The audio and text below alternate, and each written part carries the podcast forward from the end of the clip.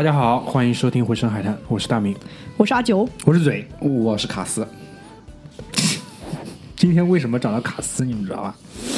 是，呃，昨天晚上开始聊，然后说今天要录什么，我说今天录考驾照啊，我们的主题考驾照。你又瞎说，考驾照两个礼拜之前定好了，人没定。昨天我在这个群里面开始问，因为我昨天一问，这个驾这个这个题目是我非常想聊的啊，然后呢问起来，他们说，哎呦，明天有阿九，还有我，那是大明，怎么就三个人？因为我我本来以为居里啊那种大葛啊，还有那种什么 大葛，人家以为你是啊 哪里人？高铁侠这种的，还有那个什么老张有特别多特别多共鸣想跟我聊，但是一想，哎，这帮人都不来，特别烦，然后群里面开始吼，我也觉得挺奇怪的，你怎么就觉得他们会来？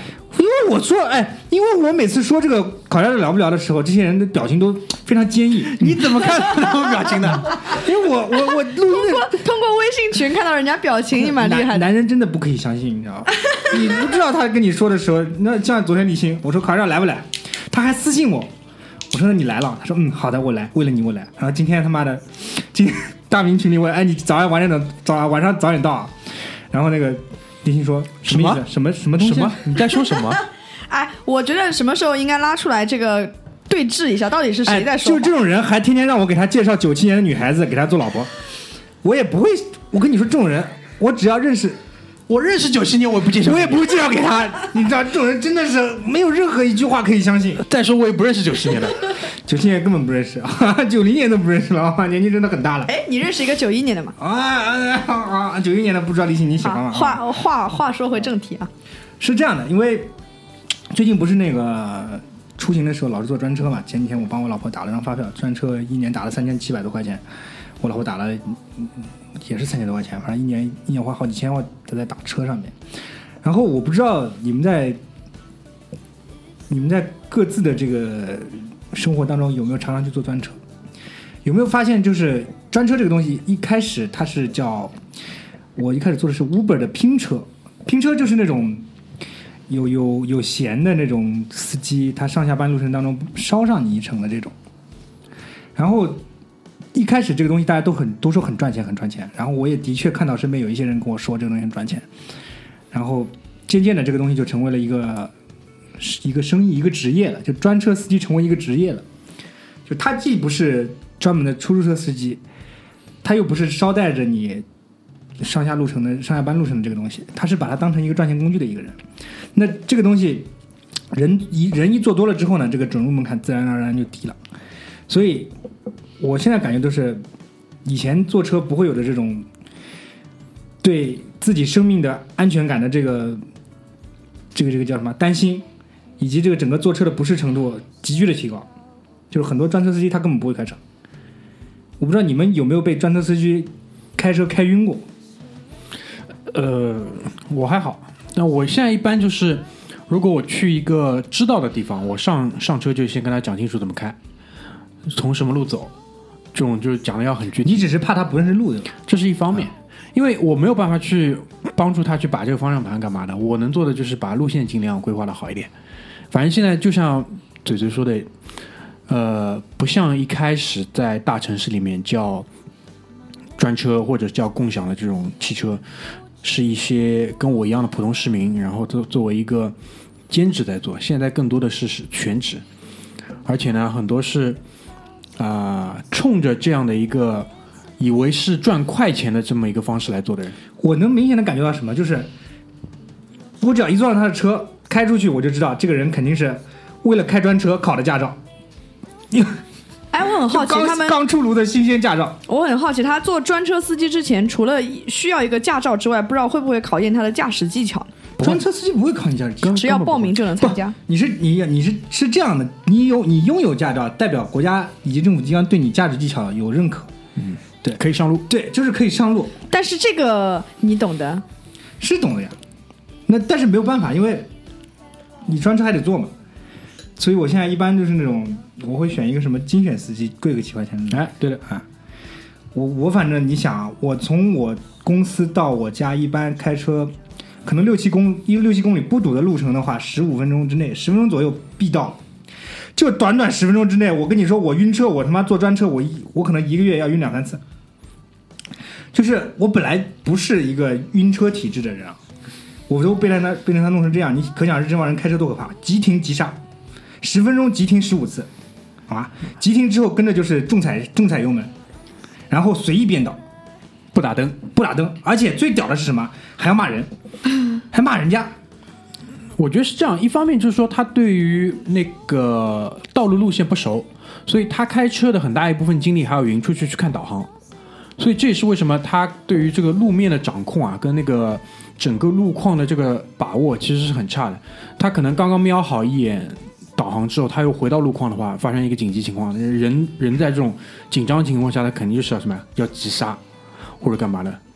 我个人觉得啊，就开开，如果你要成为专车司机的话，像那个阿九刚刚讲的，你要应该有另外一个考试，就是你载人的考试，跟你自己拿着一个一个本子去开车是不一样。因为我记得好像是在美国，是美国吧，有一个什么年年轻人的十六岁，你考完驾照之后，你不能带什么，不能带几个人，还是不能带人，呃，加拿大，是吧？你不能带，你不能带人，你只能开自己，对吧？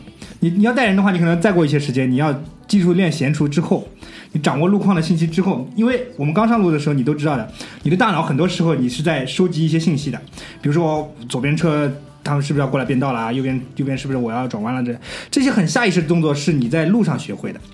但是你你如果一边带人一边去，你又想车车上又有个人，你又想说道路的复杂路况，我们国家路路况又是特别复杂，特别上海。你还要去管自己的油门的掌控、刹车掌控，还有什么转弯之类的，这个急不急？这个很多人就 handle 不过来。我觉得今天正好卡斯在这里啊，卡斯这个车神的名号已经他也不是载人在外司机哈，我也坐过他的车。我主要是想问，我觉得，或者说你们觉得这个车技是可以练起来的吗？要你看你看哪种车技？对就他认为的车车技就是不让人不坐车不晕车的车技是可以练出来的。这是绝对可以的。他那种车技应该是不可以的，对，需要一点他还要需要胆量，对，一般人不具备。胆量也是天赋之一嘛。也就是我觉得开车这个嘛，还是在马路上还是要讲一点灵性的。讲灵性，这个少年开赛车讲灵性，少年，我看你骨骼惊奇。跟我去开滴滴专车好吧？我我真的觉得是这个有要有点灵性的，这啊还是天赋之一啊，这个天赋还是很重要的。有些人就不适合开车，我我我刚刚在这个录节目之前，我刚刚其实问了卡斯，我说卡斯，我说我其实我问大家，只有他回答我了。我是我是说你们有没有觉得有一部分人是他是不具备能够驾驶这个机动工具的，就交通工具的技巧，就能力，他没有这个能力。我觉得这是废话，有些人人都不配坐，更不要说开车了。那你就你就有点过分，有点过分，有点过分，这真的有点过分。不，我是觉得就是拿到驾照的这些人里面，至少有百分之三十到四十是根本不具备驾驶机动车的资格。是的，是的，他，因为就像我，我自认为我自己没有数学天赋，你你给我做一万套题目，我也我也是一个数学白痴。我觉得这是我自己对自己的一个正确的认知，我没有这个天赋。我不是说没有这个天赋，我我正常人比别人好一点叫天赋，我比正常人差很多，就是我对这个东西完全没有认知。我认为我我对数学是这样的，我对很多什么理科的东西都是这样的。但是有一些人拿到驾照之后，他就觉得自己有这个能力，他就觉得自己特别牛逼，特别是一些，哎呦又要说我那什么了，特别是一些女司机。哎哪能会 C？我跟你说，我我亲身经历过，就是我大学同学，就是考刚考驾照拿出来两个礼拜，开着他爸车，就觉得自己是车神了，你知道吗？但是我跟你说，这种人一般什么时候路线了？你知道吗？到停车场里面，他的车只会往前开，他的他的档永远只在 D 档，你就进到 R 之后，这个车好像就不属于他了，你知道吗？他就根本进不去。你知道我被我家楼下那个就是停车库的保安曾经就是最大的一次羞辱，就是就有一个位置，就晚上回家嘛，基本上没有什么位置，只有只有一个挺小的那个位置，然后死活进不去。然后那个那个大叔就说：“要么我来。大叔笑而不语。”奇耻大辱。这种人就是什么？他对他对这个自自己的车他没有一个概念，他连这个车多长多宽，怎么样的半径停得进去进得进去，包括这个车的这个这个动作起来他都不知道，他没有感知，他只是觉得这个车动起来，我可以插我可以插别人位子，我可以转弯，我可以不撞车，他觉得自己是车神了，然后还能踩两脚油门，很快。我这个真的非常危险。我我我曾经坐这个同同学的车，我还坐过一两次，后来我再也不再也不坐了。他刚刚考出驾照，他说：“哎，坐我爸的车，我把他把他爸的车开出来。”我操他妈的，惊魂六十秒！我跟你讲，其实他不是想让你坐他车的，估计主要是想让你看看那个不止。我们一部，不止我们一个同同学呢，还有很多大家一起去玩，你知道吗？啊是这样的这个车，哦，真的很可怕，真的很可怕。所以我就想说，这个想跟大家聊一聊自己对于这个开车的这个东西的看法，还有一个就是想了解一下你们考驾照的过程当中有没有什么趣事，因为考驾照对我来讲是一个，我觉得还是一个比较愉快的过程的。对啊，我我觉得是这样，就是说很多人现在在路上他开的不好，或者说他对于道路上的其他车造成了很大的影响，其实就是他在学的时候没有学好。那为什么没有学好呢？其实跟教的人关系也是非常大，真的。我我想问一句啊，就是呃，驾校驾校教练有没有就证书资格证书？有的，像那个教师证书一样，有没有啊？有的应该有的吧？老师傅这种应该是持证上岗。叫什么教练证？他们而且他们自己应该也是有类似于年检的东西的。啊，就不断要去更新这个东西。但问题是，就是你们现在回忆一下，你们学车的这个时候，我们很多的学习，包括练习内容，就是要通过考试嘛，啊，对的，以通过考试为目的去练车学车，而不是以你今后可以在道路上很好的开你自己的车，并不影响其他人为目的去练车哎跟学车的。对的，他会比如说你要过什么单边桥什么的，他会呃告诉你说以什么呃什么左打多少度，右打多少度。边一般是那个方向盘的当中贴一个那个红红色的那个什么贴纸，然后他跟你说你这个贴纸到这儿，这个这个车子怎么走？应试教育嘛，这个我觉得也是。一般跑车上我看特别好的那种保时捷那种上面也是一个样子。那个我不知道，因为我在温州考的驾照啊，不知道大家，不是在美国考的驾照？我是在温州考的。美国那个很简单，美国不要美国不要学的，就他直接你去考就好了。默认一般人生下来就会这个东西。对的，他说你只要去考就好了，不需要有专门的去学校学的。中国的话还要就去学校学我。在想啊，那那他那他认为人应该通过什么方式学习呢？没有，你在家里跟着爸爸学就好了呀。那那你不是无证驾驶吗？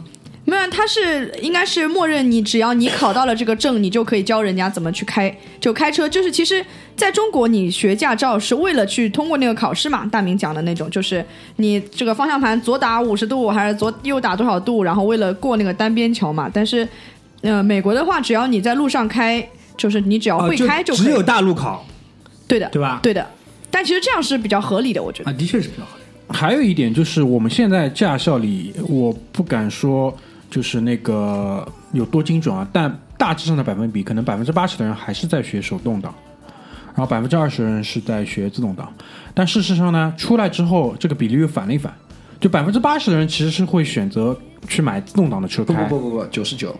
就啊，你买不到什么，因为你一般的车你很少有这种自动挡的选择，除非你买特别的那那种。呃五菱之光，哎，五菱之五菱现在都有自动挡，对。但这其很实想开一次五菱之光。其实这两种就是不一样的操控类型的车，在开起来又是完全不一样的。嗯因为你开，就是我们这种刚学自动手动挡的人，刚上路的时候，就像我刚刚说，你除了处理路路面信息以及你的路你的那个路线信息，还有还有这个其他的车的这个这个这个交汇的情况来来看，这以外，你还要去看你这个手动挡怎么操作啊，你踩离合、换挡，对吧？你又他妈碰到重庆这种地方，你还要他妈的坡道起步，对，换而言之，就是需要有灵性嘛。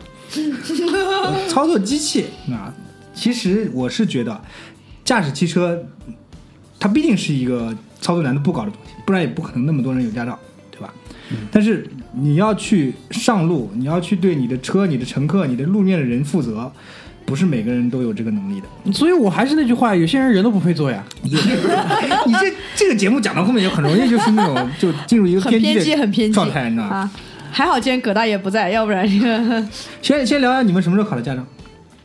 我是这样的，我是呃，刚满了十八岁的第一个月里，我爸就急匆匆的催着我，因为我是六月生日的，正好是暑假那段时间，然后啊我爸就急吼吼的催着我去学驾照了。我当时还想说，哎，我也用不着，对吧？我没有必要这么着急嘛。然后后来才知道，爸爸是等着我的这个驾照给他扣分的。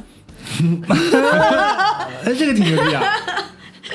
我我我和阿九差不多，我也是十八岁，刚满十八岁第一个月去考的。有了自己第一辆跑车，不不不不不，无灵之光，然后呢，我考试就很有趣啊，啊，这就是我前面说到的灵性嘛，对吧？一个月十节课，每节课不超过一个小时，然后我一个半月就拿驾照，然后师傅也从来没有教过我，只告诉我最后要考试的，你自己好好学一学。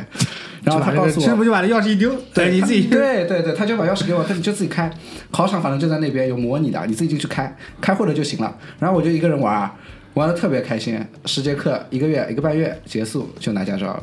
这是属于那种最后考试考了满分，说我没有我没有复习，就是师傅师傅在旁边那个打牌，对对对，然后你还要可能负责教一下那个新来的女同学怎么倒车。我操手把手他妈这师傅就开心，其实哎，双赢双赢好吧，win win。在学习的过程当中啊，就是我觉得最有趣的一件事情是什么呢？最有趣的就是，嗯，有一次，反正最后几节课了，来了个新学员，大概两个人，是两个男的。然后呢，我我跟他们一起开，正好那天我在学大路嘛，师傅就让我在马路上开，然后我我就坐上去，我我想学习嘛，就反正特别正规，我也不会开的很快，就开了个四十码五十码，师傅坐在我旁边跟我说：“你能不能踩点油门啊？”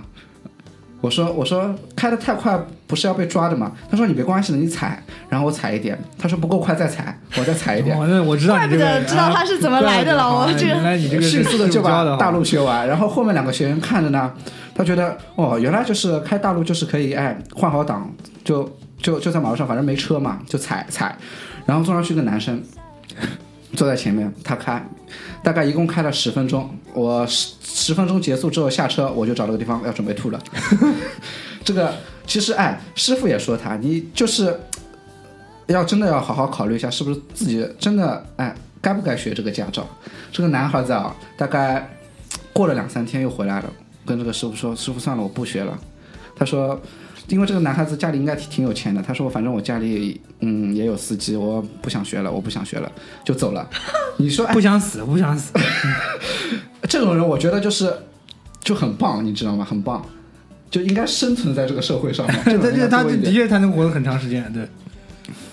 那我觉得是这样，就是说，呃，师傅呢有时候也没有这么的负责，但现在现在据我知道啊，就是说，如果你在学车学出来多少，刚刚拿在实习期内吧，多少时间内如果有重大的交通事故的话，你的师傅是要连坐的。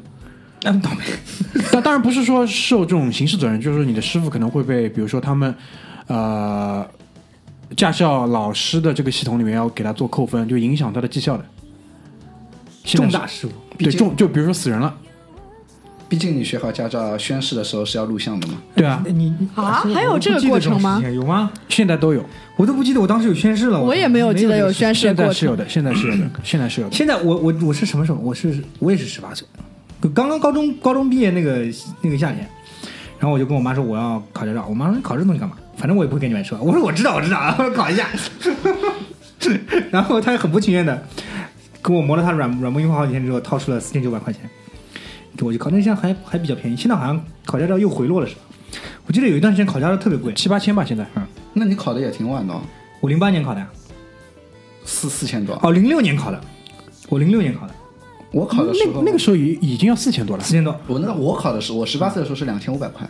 对啊，我记得那个时候就两两三考的那么便宜，我反正记得四千多。你可能拿了两千多去做其他事情了。我操，我他妈还有这种心思。那个时候就是那那我是找我哥的教练，他那个驾照，他说这个这个这个，那你完了呀，你哥肯定在里面抽成了呀。我哥抽成了，我操，回去找他去，妈了个逼。然后呢，就去就去考了，然后那个时候还是那个都是手动挡，那个时候那个轿校好像没有什么自动挡。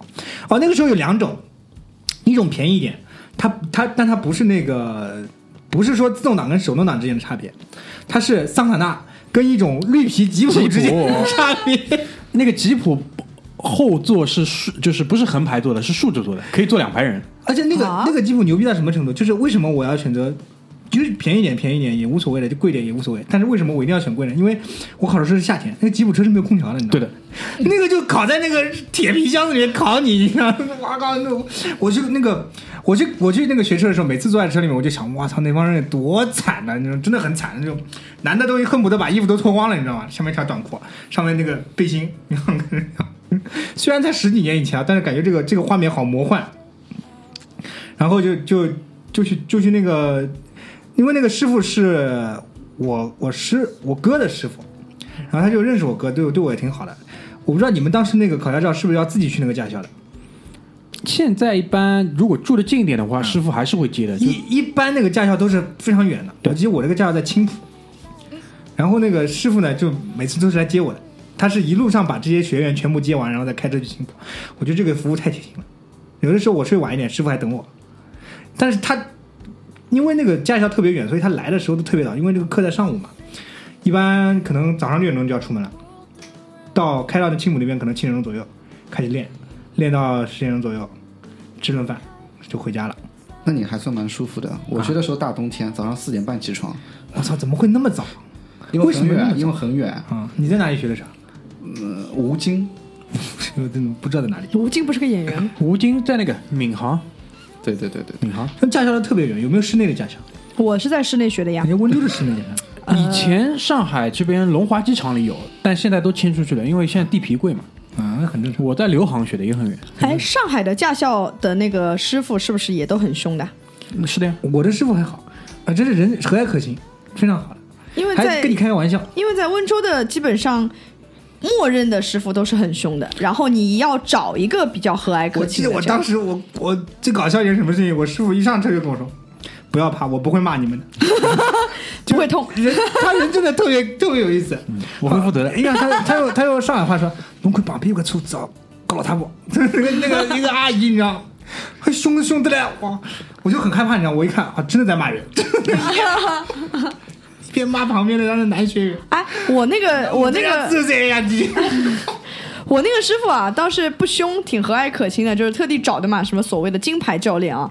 但是呢，就是很爱，就是应该是老司机，就很爱开车，就是很爱讲这种荤段子，开车，很爱讲荤段子，我还没反应过来，哎 呀，这这个话里面有话，就是对啊，这是双关语，双关语啊，是很热爱开车这一门手艺啊，就很爱讲荤段子，所以我就当时就觉得，嗯，很喜欢。没有，我还好，他不怎么开我的玩笑，毕竟小姑娘嘛，当时对吧？还有点然后当时跟我一起学的那一批有一个就是少妇少妇，哎，超不得了，超不得了。对的，就是刚刚生完孩子，大概孩子刚生完孩子，没有孩子大概五岁之内吧，那种少妇，然后很年轻，大概也是三十来岁那种，然后也是很开朗的一个少妇，然后就大家开始全程的讲荤段子，非常的受不了。大家都讲的很开心，对吧？乐在其中。我的那个师傅啊，很年轻的，就跟我岁数差不多，就可能比我大，就可能就是马大嘴这个年纪。就我去学的时候，然后少年老成，没有，就是就是一众驾校司机里面，他是最出挑的那个，因为你不知道，以为他是来学车的。人群中闪烁的心。哎，对啊，就是穿的很潮，然后一个大花臂，我然后然后就是上来也是，我不骂人的，但是我上了大陆我会骂人的，因为他他的意思就是说，上了大陆之后，整车人的命都在你的手上，所以说如果你开的不好的话，是肯定要骂你的，干嘛干嘛，基本上基本上就是，呃，这个年纪的人，他对于怎么讲，就是要做自己这个事情。还是有一点点，我觉得就是职业操守跟职业道德，有可能他到了那些驾校司机的年纪的话，也会皮掉。但至少至少在我学的这个过程当中，我觉得作为他来说，基本上是很尽职的。我是是什么意思呢？就是他知道他想到的东西，他都会跟你讲，但有些东西他可能就是他也没有意识到他应该要跟你讲，但在我看来还蛮重要的。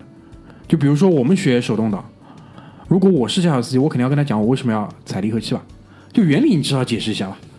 没有一个，至少我据我知道啊，没有一个驾校司机是是会跟你讲为什么要去踩离合器。可能他自己也不懂啊，是因为师傅师师傅也告诉我要踩离合器，踩踩到底，你才可以去换挡，对吧？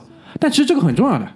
如果你把这个为什么讲得很清楚，我相信可能啊，部分的女司机她就会不会忘记去踩离合了。但是你没有解释过这个原理，那大大家自然很容易去忘了。你卡斯，你就不如跟大家解释一下吧，为什么要踩离合？为什么踩离合才能换挡？踩机械机械原理跟大家解释一下卡。斯也不知道，你确定要让他说起来吗？这是说起来可能一个小时就这过去了。是这是魔法，你一定要踩下去才可以有这个魔法施展。我很简单的说一下吧，主要是什么呢？离合器，哎呦，这个真的很复杂。我而且你不是说很简单说一下吗算了算了算了算了算了，就是换挡。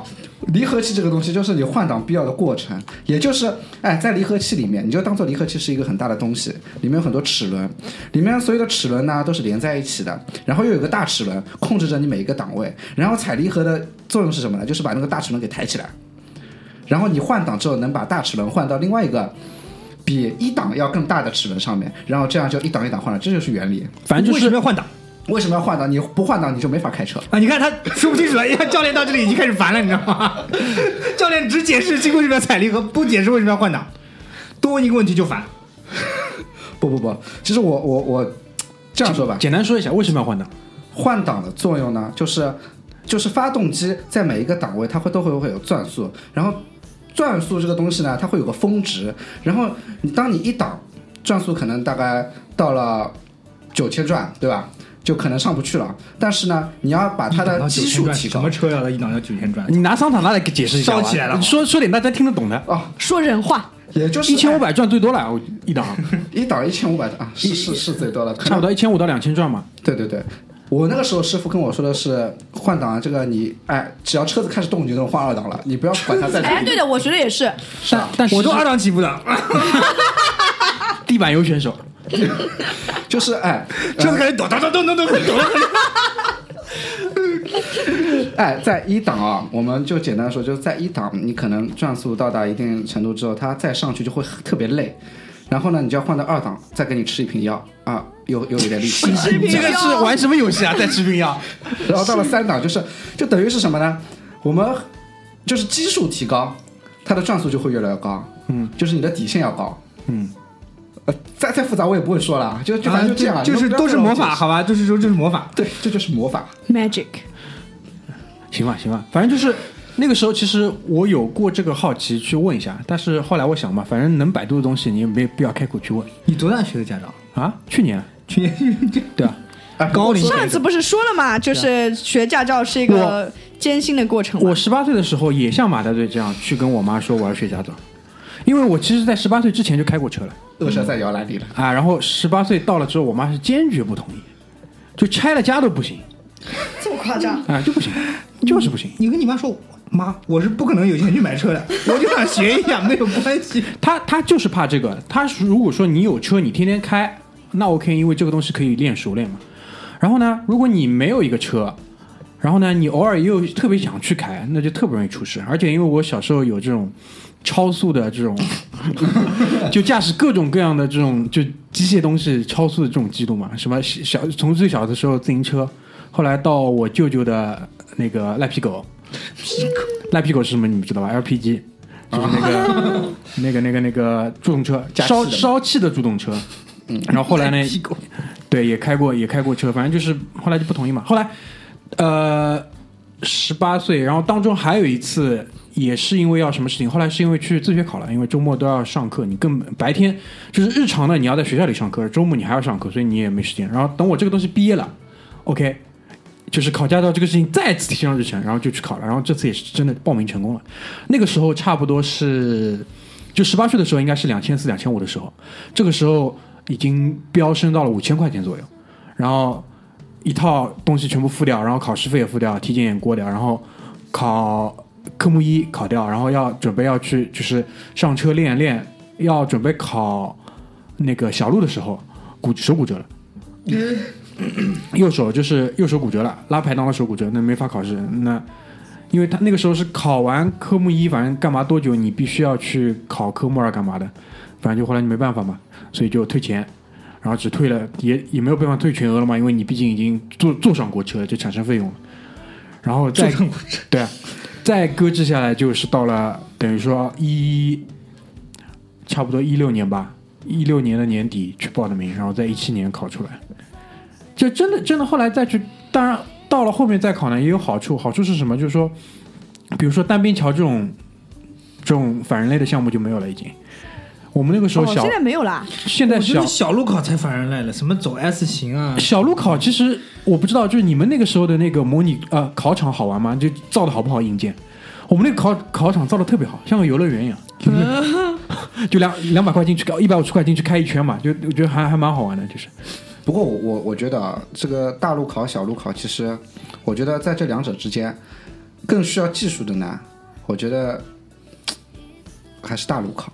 我觉得是小路考，你知道为什么我这样最说？难过的是小路考。不，呃，对，最难哎过，的。小路考你们都考些什么内容？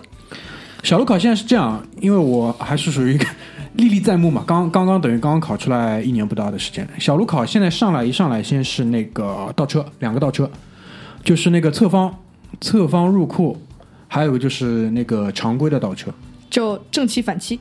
哎，差不多吧，啊就是那个东西。然后的话就是过隧道，过隧道就是考你一个开灯，哦，你不要忘记开灯。然后呢，过完隧道出去之后，当然每个考场可能顺序有不一样，但基本上就是那九样东西。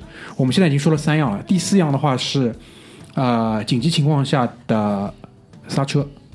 考的考点是什么呢？就是说你到了一个路段，然后因为现在所有的小路考都是机考嘛，就是电脑控制的，然后电脑会有一个很娘的这种女的声音，不是 不是不是林志玲性感语音那种，就是说什么前方有障，然后这个时候你就必须双脚都踩下去，就是离合和油门一下踩到底，踩到底，车子全部制动完成之后，立马要去按双跳灯，然后双跳灯闪烁满六下的时候，把双跳灯关掉。离合和刹车啊，不要说错。啊，离合和刹车，不好意思，离合和油门这个要爆炸，要爆炸。这，车开始哇，对，就空转嘛，离合和油门一起踩下去就是空转了嘛，对。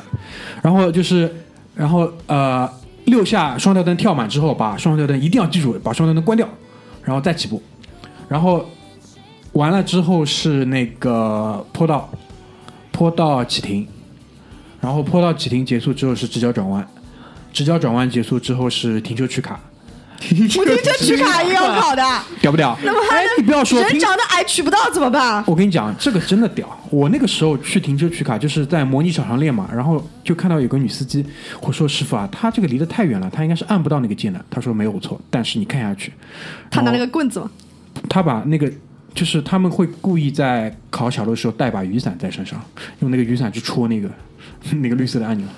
可以。现在淘宝上有卖的停车取卡的那个，有一个一个手可以夹手一个一个可以戳，然后一个夹手可以夹卡。我我上上个周末出去玩，开高速的话，然后现在有一些那个一不是 ETC 的那个口，它也会自动升卡。然后呢，有些它是会有一个二段式的，就是卡吐出来之后，再一个机械臂再伸出来一截，确保确保你可以拿到那个。特别可爱那个东西，就像那个什么，就像那个《星球大战》里面那个 BBA，就伸出一个小手，然后再给你拿一截。我昨天看那个什么杭州杭州地铁的那个自动售票机，然后说自动售票机非常傲娇，它那个吐那个票的时候，它不是这样呜出来的，它是砰丢出来，直接丢到地上，拿了快走啊，赶紧滚，买票赶紧滚，丢丢出来，直接到地上。一般人家是从地上捡那个票。那所以上海的话就是一个小路考和一个大路考，对吧？先理论，然后小路考、我我记得我以。前考的是先这样的，先当然先考交规了，交规考到九十分以上才能才及格吧？对。然后接下来考倒车，它倒车是侧方移位跟倒车在同一一起考的，这算单独的一个科目。嗯然后接下来小路，再接下来大路。啊，这个跟这个温州差现在其实现在其实已经不一样。现在比如说前面我们说小路考九门嘛，还有两门没说了，S 弯。啊，然后最后一个直角转弯，就全部九门全部考完之后，你就算科目二考出来。但上海这边其实你可以先考科目三的，啊，你还可以那个对，你可以先考科目三。就很多人就是会先选择先考科目三，因为对于整个车的感觉、刹车的感觉跟什么感觉都熟了，你再去考科目二呢，会有一些帮助。但有个问题，你的驾校你要确保，因为现在所有科目三的考试用车都是普桑、桑塔纳，就最最老的那个版本。还买得到普桑吗？现在买不到了，没有了。然后因为考科目三的话，其实理论上是有交警介入的，所以这些车是不动的。所以呢，就是说，如果你小路考练的是一个另外的车，比如说我小路考，我练的是斯柯达的手动挡，一个很烂的一个车，然后大路考学的又是普桑，所以你就要你要适应两款车。然后上海这边你那个科目二就是小路考完，考大路科目三，考完之后还有个科目四，科目四就是再考一遍交规，但是跟科目一的交规内容呢是不一样的，很多都是这种图片题，就比如说给你个场景，告诉我这个场景里面，就比如说隔壁。呃，一边开车一边打电话，没有绑安全带，然后他说话内容是刚刚喝完酒，现在去考个驾照。他就他就问你这个场景当中有几个他犯了几个错，就类似于这种题目。考智商，这是考智商。商啊，这是。对，然后可能啊，那个视频里面，他的车可能还会存在，比如说没有挂牌照，或者是牌照遮挡，所以你就要一个个去数。那边扳手指头，我操，个逼傻逼啊！又 又喝酒，又打电话，又不系安全带，然后还还干嘛？然后，但是科目四就是最后的这个考交规，它的题目是五十道，然后呢也是九十分满分，等于说你只能错五道。哎，然后那我觉得这个还挺贴近现实的，这个考试的内容我记。得当时那一直在改革，一直在改革，考考驾照还要问你什么什么东西扣几分。哦，这个东西真的难背，现在又不一样了。又一样。我是作为最后一批，就是旁边做交警的大路考。现在大路考是机考，就比如说他会告诉你，在下一个路口你要左转了，可能说的时候，在你面前剩下的虚线已经很很短了，你就要快速去完成变道。如果旁边有车的话，你就很讨厌，你实线变道又是扣分，又不对了。就大路考也变成机考了，机考其实蛮好的，是蛮好的。我当时考试的时候还是人坐在旁边考的，我当时我现在记忆犹新啊，就是呃一个很尴尬的场景，因为呃简单说一下啊，温州的话，当时我考的时候也是三个科目，先是考交规，然后呢科目一的话呢是呃就是正七反七这个倒车入库这种，然后科目二的话呢是也是有九种。但是没有这么贴近现实的这种大明说的那种，就有些我记得最变态的是那个就是呃快速通过什么一个很狭窄的哎，对，快速通过狭窄的什么嗯就是通道这样子，然后九个是机选选三个，九选三。然后第四科目三的话就是上路嘛，我记得当时我考科目一的时候，我是属于那种就是就学的还挺快的，我是觉得考过没有问题嘛。但是我爸就是很社会那种感觉，就是 来带着一包烟。我说为什么要带着烟？他说这个都要的，现在这个社会就是都都要的。然后就这个社会就是这样。就是 就是强行塞给我一包烟，说你到时候去那个放在，就是你也不能递给，当时是好像是这种反腐刚刚开始那种，然后你又不能直接递给递给这个教练，然后我爸就教了我一招，说放在就是一般的车嘛，就是你中间不是有那个就是中控台，啊、中控台那个地方，就是呃有个有个框的那个地方，对对对啊，然后我爸就说，那你上去就放在那个地方，就像车顶放一瓶水一样。你哎，这个是回顾一下以前内容啊。但是我呢，就是那种从小就很正直，你知道吗？就不大喜刚正欢不阿对刚正不阿自己下车型选手，把烟抽掉。刚正不阿型选手，我就不大喜欢做这个。但是我又想想，万一像我爸说的一样，就是。白白就是因为没给这个没过，这个又好像不大好，所以我就上去，我就坐在那个车上，然后教练就旁边的那个考官就上来坐，然后我一直看着他，然后他也没说什么，我就，然后我就默默的我说那开始，那我们先抽一个。我说那开始，他说啊开始吧，然后我又看着他，然后我就默默的把兜里的什么手机，然后手机和那个这个烟一起掏出来放在了中控台你，这个心机真的重，还然后他拿走了。手机，然 后然后我又看着他，我意思就是就是你读懂我的眼神了吗？那个，然后然后那教练就是不为所动，你知道吗？然后然后我就我就正常的倒车入库，所有都开好了之后，我看他也没有想要拿的意思，我说。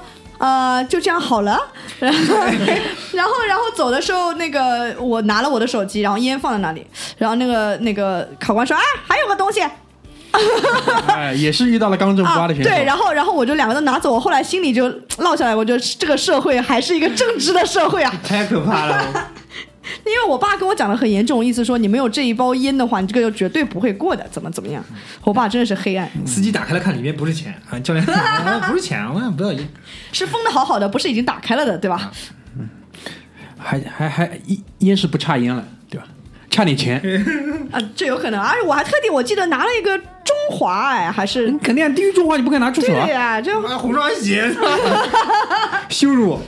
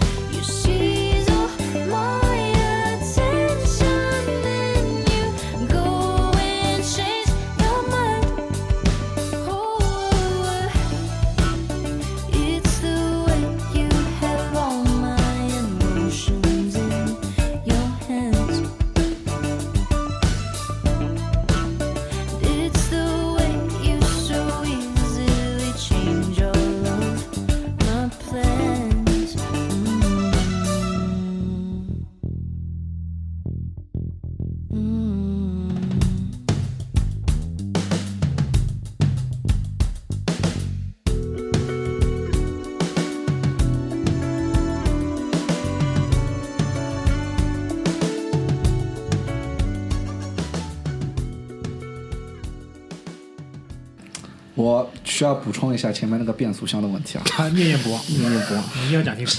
怎么样？想了一个休息时间，就是哎，你们以前小时候有没有骑过那种变速自行车啊？哎，骑过的就是这个原理，哦，就是就这样，其实就很生动的。对啊，就是这个原理。你们只要想象它成是那种变速自行车就可以，只不过呢，变速自行车你手扳一下就可以了，但是开车呢，你就需要踩一下离合，就等于是解个锁，你再换个档，再把它锁锁住，是这个原理。然后就是汽车的话，其实就是类比到自行车的话，它起步的时候就是你骑自行车的时候感觉特别重的那个，就哦不不不，是特别轻的那个。是特别轻的那个。对的哦，反过来。对的，特别轻，那是不是越其实你特别轻的时候，你骑得很快很快很快，其实自行车也不是很快，嗯，对不对？对的，但是当你那个最换到最大的那个齿轮的时候，扭矩最大的时候是这个是叫扭矩。对的，是叫扭矩，嗯，也就是所谓的齿轮比，啊，齿轮比。就是这个意思。反正自动挡嘛就不需要这个动作，它电脑自动帮你搞定。对对对对，就是这个意思。不懂的人反正还是不懂，啊。也？哎，是因为有些人就无所谓啊，干嘛要知道这个东西？也是也是，干嘛要知道都这个东西？是魔法。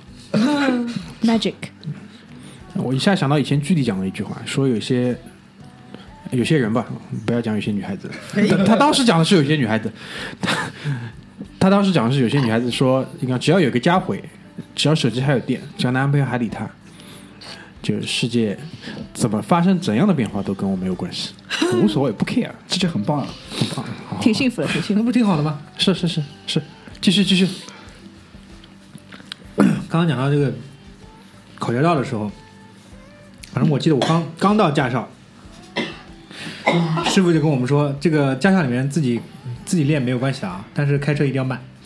啊，他指着前面一个人工湖，啊，前两天有一个女学员开车直接翻进去了。教练还不在车上，他说这个教练虽然不在车上，但是教练要负责的。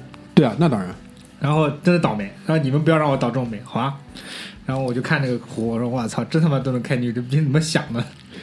哦，我前两天看了一个蛮吓人的视频，就是在我考考试结束之后，就是我那个驾校师傅，那朋友朋友圈也没有删嘛，一直看到他在发一些广告什么，是上海这边一个真实事情，一个男孩子就说考大路考嘛，一部车上有好几个人，不可能就你一个人的，就是路边靠边换另外一个人上去的时候，那个男孩子刚考完已经过了，他开车的时候被他撞死了。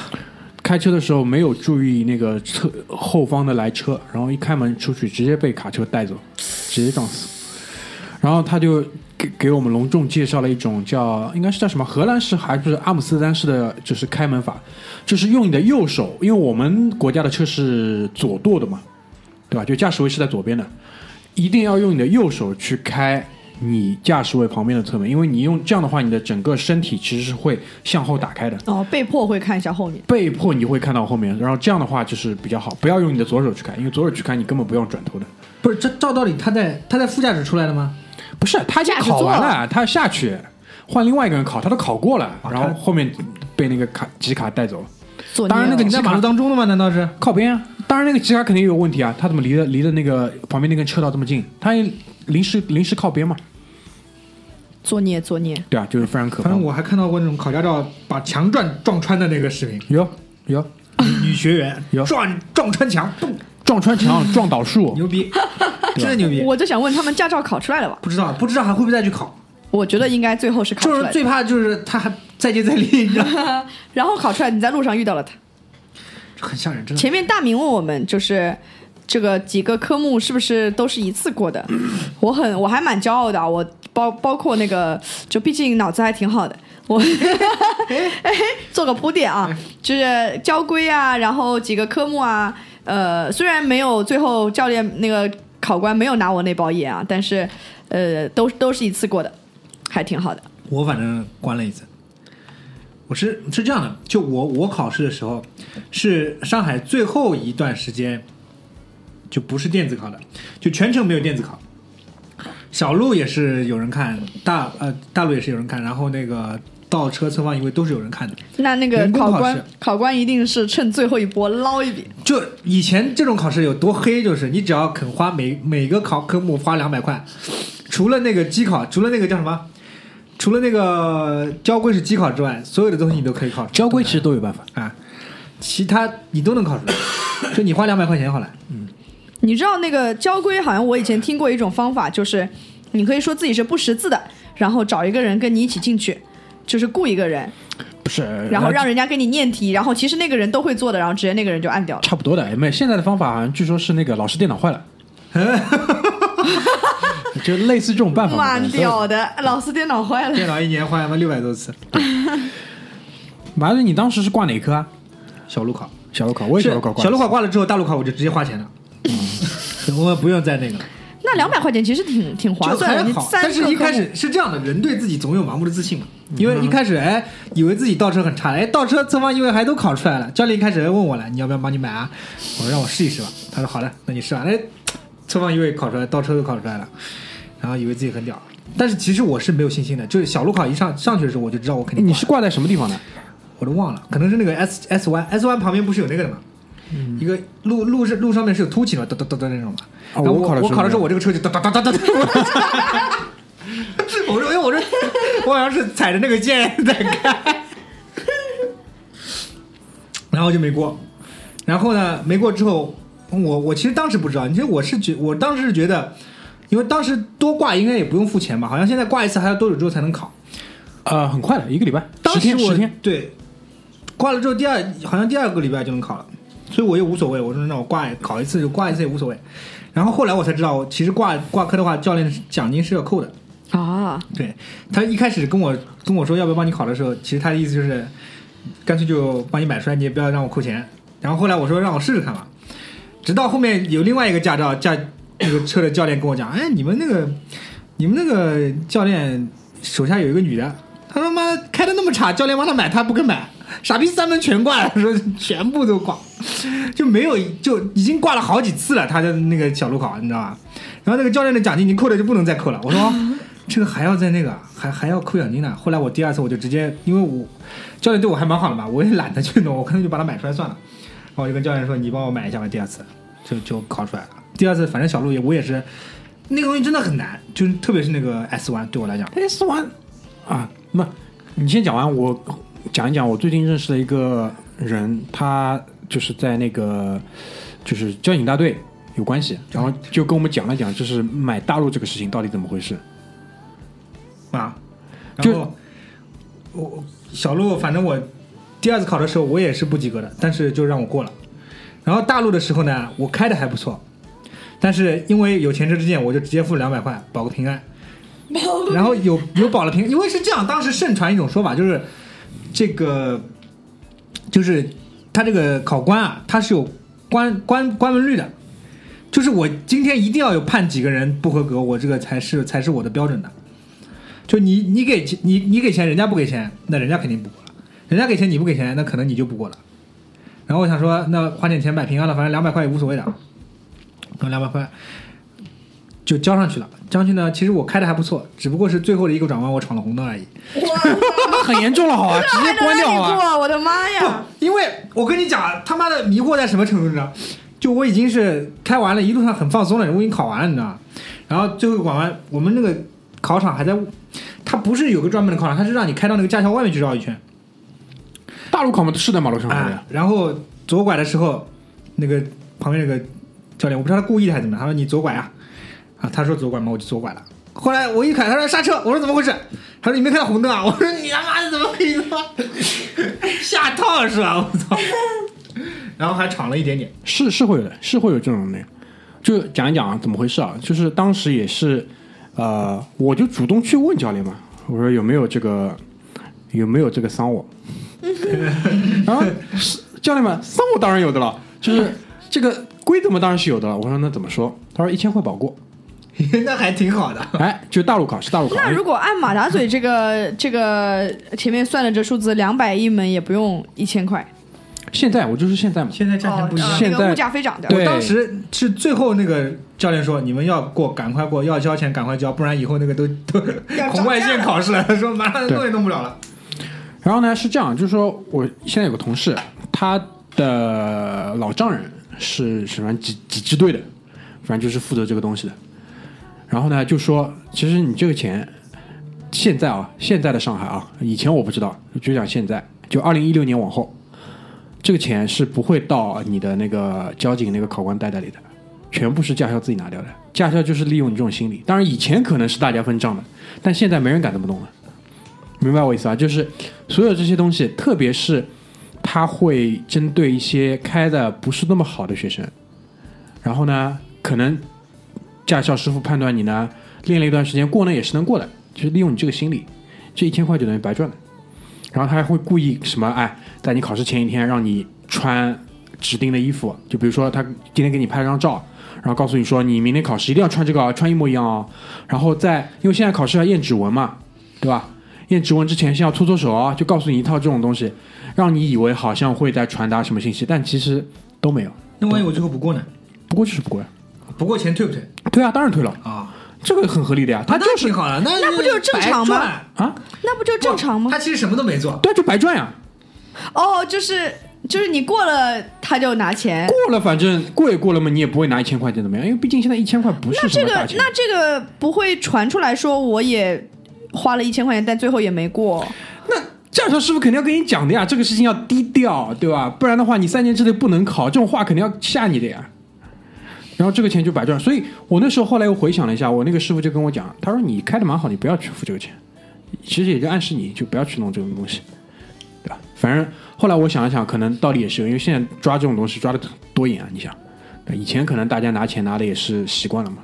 然后我那天去考也是，因为我是呃大陆考运气特别好，就是下午那场第一辆车就是我，然后上去之后呢，当然第一辆车你不一是不一定是第一辆车开出去，你只是第一辆坐在车上了，然后旁边那个同车的话是摇奖摇到一个女孩子先开，然后呢，他们把这个车停在那个始发线的时候啊，方向盘没有回正，明白我意思吧？方向盘是就等于一圈半打死的，那个女孩子一上来，他也没有把方向盘回正，直接踩油门了，那车子肯定就是你知道，就是撞到要撞到另外一辆车了，然后一急熄火。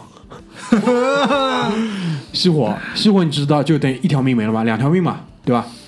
还还有一次补考的命，然后让他开到旁边，靠边之后再开出来，然后女孩子一路上担惊受怕，后来就等于不能再犯任何错。但其实他开的蛮好，因为你可以感觉到，你后来我们那个驾校他开大路嘛，你先要通过一条很小的这个就是小巷，还有桥，就等于还有坡，然后再开到大路上，所以他是第一个从驾校开出去的，所以看这一路其实就知道你这个人会不会开了。其实他开的蛮好的，后来再换了一个男的上去，那真的很糟糕，就是开也开的不好，因为其实大路的路线相对是固定的嘛，这个路也没有背，就是在一个该在一个只能掉头的路口，他去右转了，后来嗯一条命没有，然后后来嘛又变道不打灯，等于两条命都耗掉，然后回去时候只能再练练。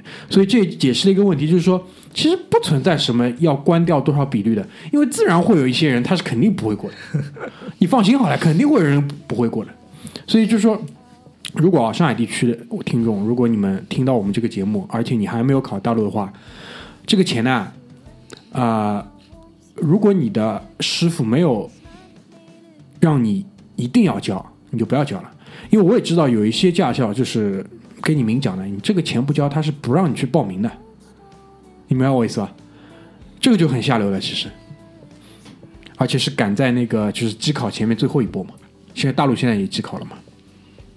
那就强行消费了。对，这个就强行让你交。当时这个黑钱，我记得我我当时考的时候，这个黑钱赚的真的非常厉害。对，你想他每天几百个人去考试，你一个人两百块是多少钱啊？对不对？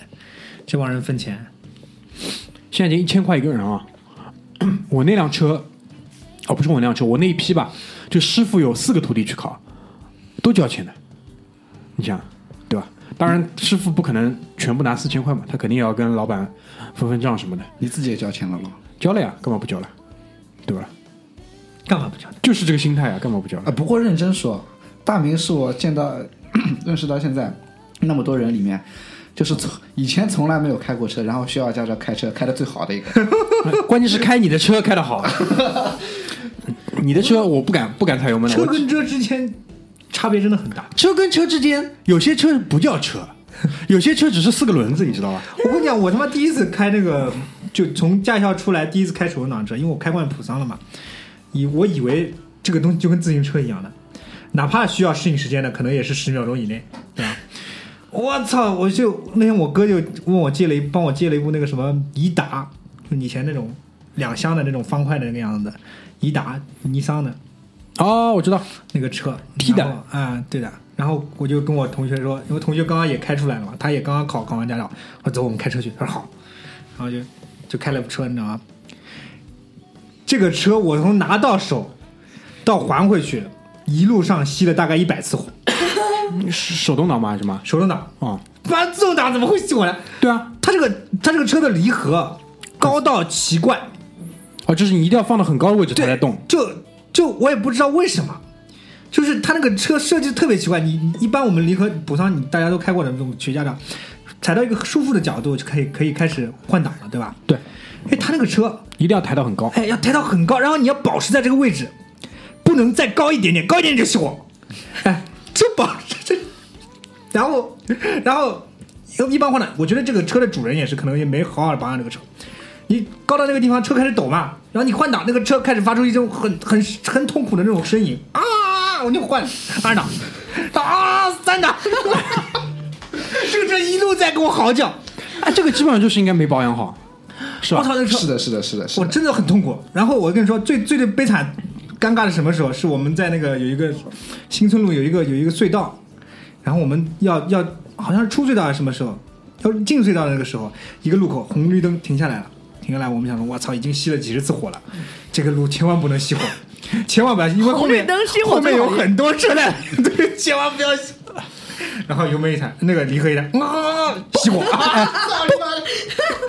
然后就开始再打火，啊，又熄火。我就跟你说，在这个在这个路口，我就一直在熄火，前后十分钟没有动过这个车。我旁边坐了个同学，我说要不你下来？他说你这个车我刚刚试过了，我也不行的。哎，其实是有点道理的。这个东西，哎，其实想一种心理，就是你越着急，你越是走不了，越急越哦，走不了。你想想看那个路口啊，还好是晚上八点多，但后面也有车的，你啊，也有五六部车。一开始人家还按喇叭嘟嘟嘟，我觉得那个人那些司机素质还非常好。一开始按完喇叭之后，可能停两分钟他按下喇叭，后来他可能就知道我应该就他们也不按了。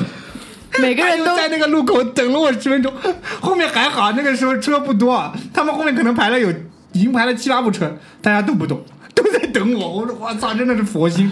人间自有真情在，你知道，每个人都没有那个时人下来去看一下，我看完看后车有没有下来，没有人下车，也没有人下来教我招呼，我真的很感动。你这个场景我遇到过一模一样的，就是开卡斯的车，都快到家了，哎，都快到家了，就是再有一个红绿灯右转就到家了，然后吃了个红绿灯停下来了，致命五连吸，死亡五连吸。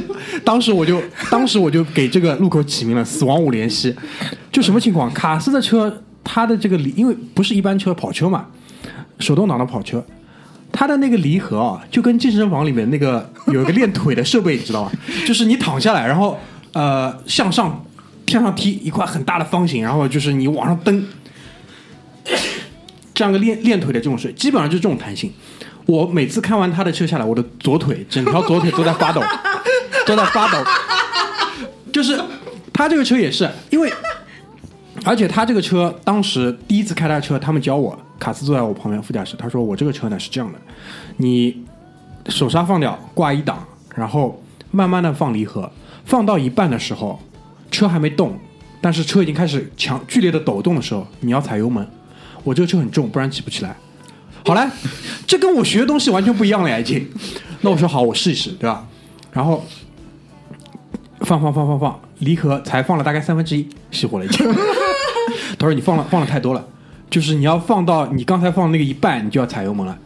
后来我第二次再开他的车，其实我后来自己又试一试，其实开他那个车。不是说一定要离合放到一半踩油门车才动了，你慢慢放放放放放放放到快放光，离合快放光的时候，车是会动的。它这个车因为底盘下面还装了一层那个钢板，应该是是吧？对的对的，所以车子就保护底盘的嘛，车子特别重，而且避震又硬，所以所以就是开到开到后来就是什么感觉？首先第一点，我每次要换挡的时候，等于是左脚要发力踩到底，你踩不到底，档位根本换不进去，而且它那个档位之间又特别短，所以每次就是特别是二档要进三档的时候，我老是觉得我回了一档，就是这种错觉，你知道吧？因为你一档到二档其实是很方便的，二档进三档很容易出错，然后三档到四档又是向下拉，这个没有太大问题。就每次进三档，就很容易感觉要进一档，然后他那个车基本上到了三档就不用变档了，就全上海的马路三档就可以开到底了，就大概就是这个样子。然后我我我要解释一下啊，这车不是重，是你有感觉有问题，我就感觉这个车特别重啊，它它不动呀，因为不是因为你觉得它它重才不动，不是因为重不动，是因为你没有放到那个位那个点，没有到那个极点，它没有动。对，反正后来后来再开就好很多了。就是我知道，而且后来就是从你想从夏天开到冬天嘛，到了冬天，我说，哎，卡斯特这个车好像现在是不是做过保养啊？怎么特别好？我现在离合放到三分之一，车就开始动起来。他说不是，冬天的车况比较好。啊，不过是的，是冬天的话，车子的话，你可以，呃，比如说你平时五千公里保养，你到了冬天做个六七千、七八千也没什么很大的问题，因为冬天嘛，空气里天冷，含氧量高，所以你车子的这个燃烧呢也燃烧率高，对，燃烧也比较充分，那这个车不像夏天啊会出很多问题嘛，对吧？我刚说完，我跟这个同学，在这个死亡 N 联系的第二个礼拜，他又把他爸的车借出来了。他爸什么车？他爸也是个非常老爷的马自达，海南马自达的什么乱七八糟的车，深蓝色的，我死都记得。他说走，这个礼拜开我爸车，然后也是手动挡吗？也是手动挡呀。哎，这是手动挡这样的，人基本远离手动挡了呀。哎手动挡其实开着真蛮好。我们又去，开了，这个车开始挺比那个车好多，好开多了。但是但是啊，就大家刚学出驾照，都不知道怎么去操控。我记得从我们家到他家，我们家那时候住大华，他们家住那个真北，从真北开到我们家，下车两个人第一件事就是吐。你这司机跟乘客两个人没个，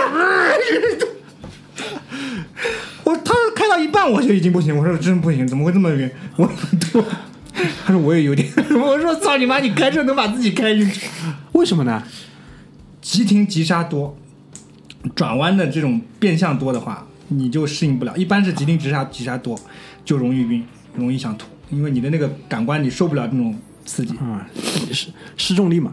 这这、就是讲到这个，讲到司机都开吐了，你想这 这，我觉得这个觉得是可以慢慢磨练。比如说你刹车点，你以后把握的好一点，就慢慢慢慢慢慢刹车点，就避免急停急刹嘛。刚刚刚刚学驻车的时候就不大会，对，而且其实嘛，就是对于我们这种就是现在还没有自己一辆车的人，你频繁在开人家的车，就是每次你就适应一辆轻车，嗯这个就特别好玩。就在上两个礼拜，我和小阮那个出去，然后啊、呃是这样的，我和小阮还有 Kingsley 三个人去打球，然后 Kingsley 呢来接我们，然后呢，Kingsley 这个人就是说。开到一半说：“哎，我要去那个什么地方跟我朋友拿个东西。”然后车又没油，那我说这样吧，我开你的车，先去那个地方加油。然后呢，我们在一个折中的地方去碰头。他说没问题。然后我在一个路口把它放下来之后，我就开着它去加油。然后到了那个加油的地方之后呢，就是停下来，就停到那个加油枪旁边之后，我就问小阮：“哎，我操，这个车那个油箱盖在哪里开？”因为我们以我们以为这个车挺高级的，有油箱盖这个东西。然后一般你知道，就是在你驾驶座的左边的下面嘛，对吧？反正就好几个按钮，其中有一个可能有一个是什么开后备箱的，有一个是开油箱盖的。然后我看到一个按钮，哦，就可能是这个，我叭一拉，引擎盖打开，嘣，然后我问小阮：“哎，小阮，你那个看脚开了吧？”小冉坐在后排吧，他说没有，阿姨已经在家了。哎，我操！我说，哎，那蛮好的吧？是不是已经搞了？然后加完就开始走了，然后把车重新再发起来之后挂一档就走了。这时候他的仪表盘上电脑就跳着，引擎盖未盖好。还好没快，这快了，这个引擎盖这个掀起来了，我的妈！没有，它这个是带个锁的，就是你引擎盖还要再按一个按钮，然后再可以把整个引擎盖打开。车子还是相对好一点，然后再靠边把引擎盖摁下去。我操！然后然后两个人就在那边狂笑，你知道吗？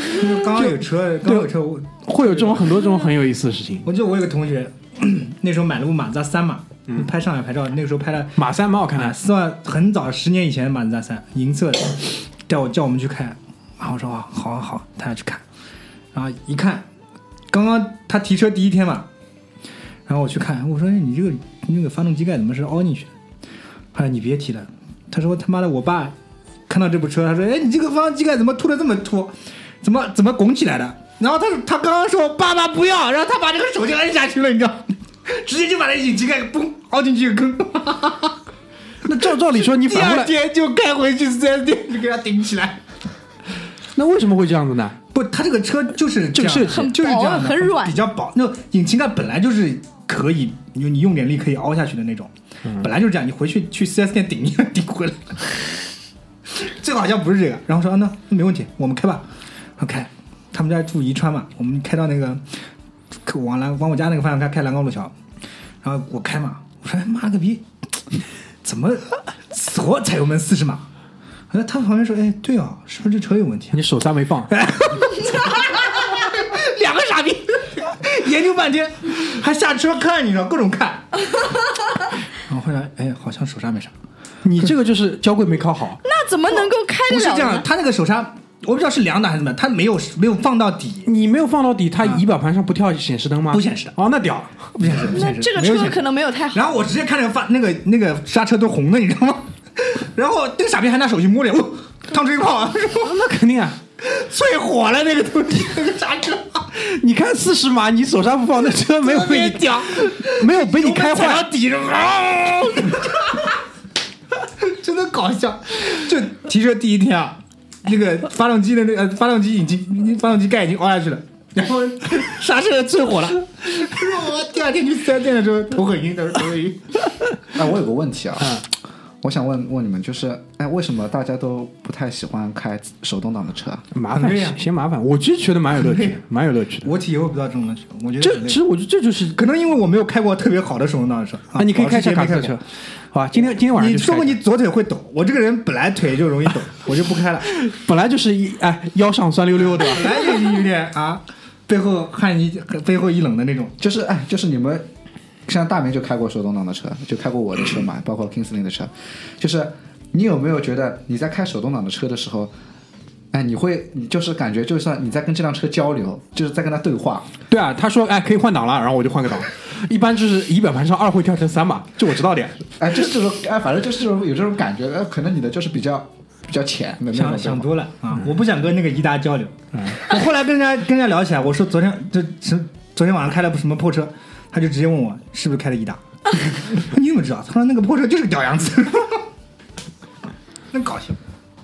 手动挡太麻烦了，你每次还要就是手不停的在那边要换挡啊，要干嘛的？你自动挡多方便。有的路程短，你他妈三档没开到，已经到到你的目的地了。不就是就是你们觉得这手动挡就多了一件事情嘛？但其实从开的角度上来讲，手动挡是可以怎么讲提高效率吧？应该这么讲。对，那个时候说是省油，我觉得现在也无所谓了。倒不是说省油，因为有些东西的话，就是你可以，比如说你可以通过退档来制动，那你刹那当然刹车也可以制动，对吧？就是你其实有各种就是辅多多出来的功能，但是有些人对于有些人来说没有这个必要，就是呃，对的对的，因为我我是觉得就是手动挡，我从一开始就开手动挡，学车开手动挡，没学车之前也开手动挡，对吧？没学车之前开手动挡的，这你们也反正对啊，大家听听就算了。学学车的时候我幺幺零，不要去举报我。哎，学车的时候再开手动挡，哎，之后就也也都开手动挡。这学好车之后，有一段时间我在我妈朋友的公司里上班嘛，然后他们公司就就分配车一辆普桑，反正你你跑工地就天天开嘛。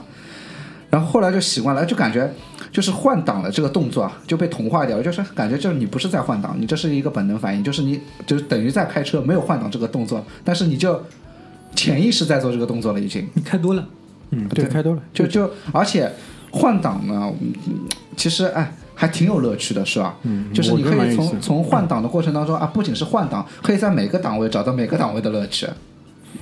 那基本上就是，所以说嘛，你这种人是有天赋，绝大多数凡人是 不具备这个东西的。你要开一部五菱宏光，激发一下你的天赋。我我用光。我这个周末开了一个自动挡的车，就是油电混合的车，去就是近郊，也不是近郊啊，就是周边玩了一下。先说什么车？比亚迪秦啊，可以可以可以。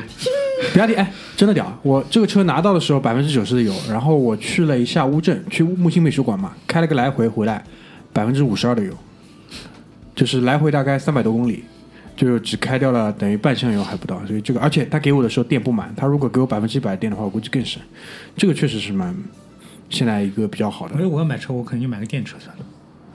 对，我觉得那如果有充电桩的话，价钱吃得消的话，对吧？特斯拉其实还是蛮反人类反人类，不能开。这个就是趋势，嗯不论你怎么说，就是趋势，就很多人就是就跟喜欢驾马车的司机讨厌汽车是一个道理。我跟你讲，其实哎，这这个趋势就导致了很多人为了考驾照啊，为了电动车而去考驾照，对吧？你没有办法，他们就是要考驾照的呀。我身边认识的人都在都在拍牌不，我我跟你讲，我认识两个朋友，他们不是，并不是就是因为了开车而去考的驾照，他们就是觉得，哎呀，哦，这个特斯拉好帅啊，我一定要买一辆，然后他就去考，然后考完之后呢，这个车技就是烂的跟跟什么。没有关系，自己会开的呀。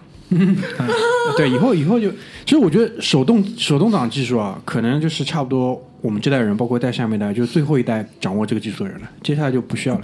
公司不生产了，你开什么东西去，对吧？你五菱宏光继续开下去。不不不，我觉得我觉得还是会有的，因为因为像现在很多比较高端的车型还是会出手动挡的版本的。会的呀，就是以后就是手动挡版本越来越贵嘛，对，越来越贵，然后你那个各方面维护的成本就是 OK 的，你想玩可以的，就跟你现在想去养匹马、赛马道理一样的。养匹马现在多贵，你想一年没个两三百万吃不下来的，吧对对对，就这个道理嘛。但还乐趣还是在的，我觉得还是蛮有意思的。哎，你们考的都是 C 一驾照啊？C 一啊，有人考过其他的驾照啊？没有啊？呃，我我我我考过，你考过卡车呃，那没卡车驾照有，我考的是 Z 照，？C 照是什么？赛车用照。啊，呃，像是，但是后来还是打消了这个念头。哦，你考过没考出来啊，不不不不不，我去报名了，然后人家我看了一下那个流程，哎，好复杂，我不考了。他要什么？有些有些人不一样的，它它有好多不一样，好多不一样。它包括它那个理论考，我看了一下，那本书就跟我们平时的教科书差不多厚了。然后包括它的上路考，它上路其实就是在赛道上开嘛。嗯，反正有很多要注意的东西啊，不也不是说难，主要是复杂，就是比如说留，比如说啊，比如说你上车，头盔、手套，还有那个头套啊，反正乱七八糟的套都得套上。操！套上之后呢，你再开，然后这车呢，嗯，我据说还有什么，你开之前还得先发着，要发个挺久的，你才能开，不是什么刚哦车刚拖到了你就开始发，反正很复杂，有一系列的流程，而且你这个考出来的时间也比较长，估计嗯，我据说是要一年。然后他才能考出来，然后考出来呢，这个驾照还跟我们平时驾照不一样，每年都要去审，那肯定的了，对，就就很复杂，反正后来就放弃了，算了。你这个是给专业人士的，因为毕竟不是民用级的。没有，毕竟我想往这方面发展嘛，嗯，对啊？可以可以可以，屌屌屌屌屌。嗯，而且现在还有很多人就是什么，就考完驾照之后拍拍照，就死死在沙滩上一大片，那有的人先买车，再拍拍照，那那很再考驾照。嗯，需要哎，毕竟考驾照是最简单的不知。道这个这个顺序他是怎么想的？对对对，真牛逼！毕竟拍拍照这个东西还是很难，也是挺专业的。如果需要就找我。硬可以可以硬可以可以。一定要塞一条硬广。太硬了，硬的我硌得疼。关于拍拍照你，你就印一下好吧？他现在搞了个拍拍照的什么网店，也不是网店，是公司我靠，就是公司就公司吧，好吧？拍手拍手拍手数百名，对吧？啊，对，拍手数百名，公司规模不大，反正几个经理人，下面数百名拍手成功率高不高啊？高高高。呃，普遍我觉得，哎，你想啊，在上海这么多拍牌照的公司，数得出的就那几家，我们就在其中之一。哦，是吧？对，反正那那反正我有个同学以前也上过我们节目，吉利姐姐。吉利姐姐呢有了小孩，想换个大车。她本来是那个呃 GLK，然后想换一个那个稍微大点车，换了还要多大？奥德赛，七幺八，换成？嗯，换了个奥德赛，那叫艾力绅没有奥德赛，啊，换了个奥德赛，本田奥德赛。哎，后来我坐了他车，确实确实蛮不错。然后 找卡斯开，哎，第一次就中了，哎就就你怎么那么牛逼啊？就就后来，哎，这个嘛，总归是有概率的嘛。这就是例子，这就是例子。没有没有，我觉得就是概率，对吧？然后反正后来就是有一天，刚刚上上两个礼拜，刚给过你那个卡斯联系方式，怎么又问我呀？不是，我要转钱给他，我说干嘛？他说中了呀，我这么屌。我一开始以为卡斯就是口嗨一下，知道吧？搞个公司，没想到还他妈真搞起来了。牛逼牛逼！嗯，我觉得这个呢，就是什么啊？现在不像以前了，以前大家可以就是通过各种各样的，比如说什么网速上的优势，其他的，现在其实就跟考驾照一样，它整个的这个这个规则啊，升级的就是相对来说越来越公平。但是呢，总有一些人可能比你经验多一点，大概就是这个样子。现在家里谁不是两百兆，对吧？而且你两百兆跟五百兆在拍牌照上面优势有这么大吗？我觉得也不一定吧。对的对的，对没有这么大。哎，就这样。而且很多人现在就什么那个油电混合嘛，就牌照跟车走，对，也蛮好的，我觉得也蛮好的。上海这边，但是我反正一个观点就是什么，就是奥卡姆提到，如无必要勿增实体，对吧？如果你真的是上班有这个，比如说你要去安亭上班，你住在一个什么地方，你不开车那也没办法的，对吧？其实我就是一直觉得，不要去为了买车而去考驾照。而去买车，对，嗯，对，还是要有必要。像马大嘴六公里、五六公里上班，我三公里上班，买个车你何必呢？对吧？现在这种滴滴租车上真的方便，就送到你家门口啊。不，对，嗯买个车我还是我最想做的买车是是干什么，你知道吗？嗯就是我最近听一个脱口秀，他说买完车你就有车，可以在下班之后在车里面一直坐着，就不用回家，你知道吗？你 这个说蛮可怕的，就可以在车库里面待着坐。哎，这个说法是有的，人家不都说那？个脱脱口脱口秀大会，那个庞博的那个段子，我操，真的很有感触。他说：“他说这个东西特别容易上瘾，年轻人不要轻易尝试，一旦你上瘾，你就出不来。哎，的确的确，哎，我其实就是，人家都说一个男人结了婚生了小孩儿，自己的时间就是你下班回家开着车在路上的那一段。好了，你们不要再说了，好吧？停在车库里面就你不要出来再。说了，捏住嘴。我这个礼拜给给我们一个粉丝留言，呃，回复留言，他说他那个看演唱会，就我们之前有一期讲演唱会嘛，说演唱会也不是说谁唱的或者唱的什么或者怎么样，就是那段岁月。我其实很认同他这句话，然后我就回了他一句：“好了，你不要再说。”然后第二句回了他第二句：“捏住嘴。”然后他就把我删掉了，他就取消关注了。他以为你要干嘛，他能捏很痛苦，住嘴。很痛苦，很痛苦，好吧，真的很痛苦。反正我觉得这个啊如果没有办法欣赏我们的幽默，算了，也就不勉强了，好吧，嗯，就这样，就这样吧。啊就这样吧，好吧。但是想跟我们沟通的，好吧，关注微信平台上回声海滩，然后如果有上海地区想，给我买特斯拉的也可以留言，嗯，不要留言，直接打钱，嗯，对直接打钱。直接打钱，好吧。然后拍牌照，如果不想每个每个月礼拜六自己弄的，好吧，到时候看看把那个卡总、卡经理的那个联系方式给你们卡经理，联联系方式给你们留留一下，好吧，找他找他搞一搞。嗯，行吧，我们今天要不就先说到这边，拜拜。拜拜。拜拜。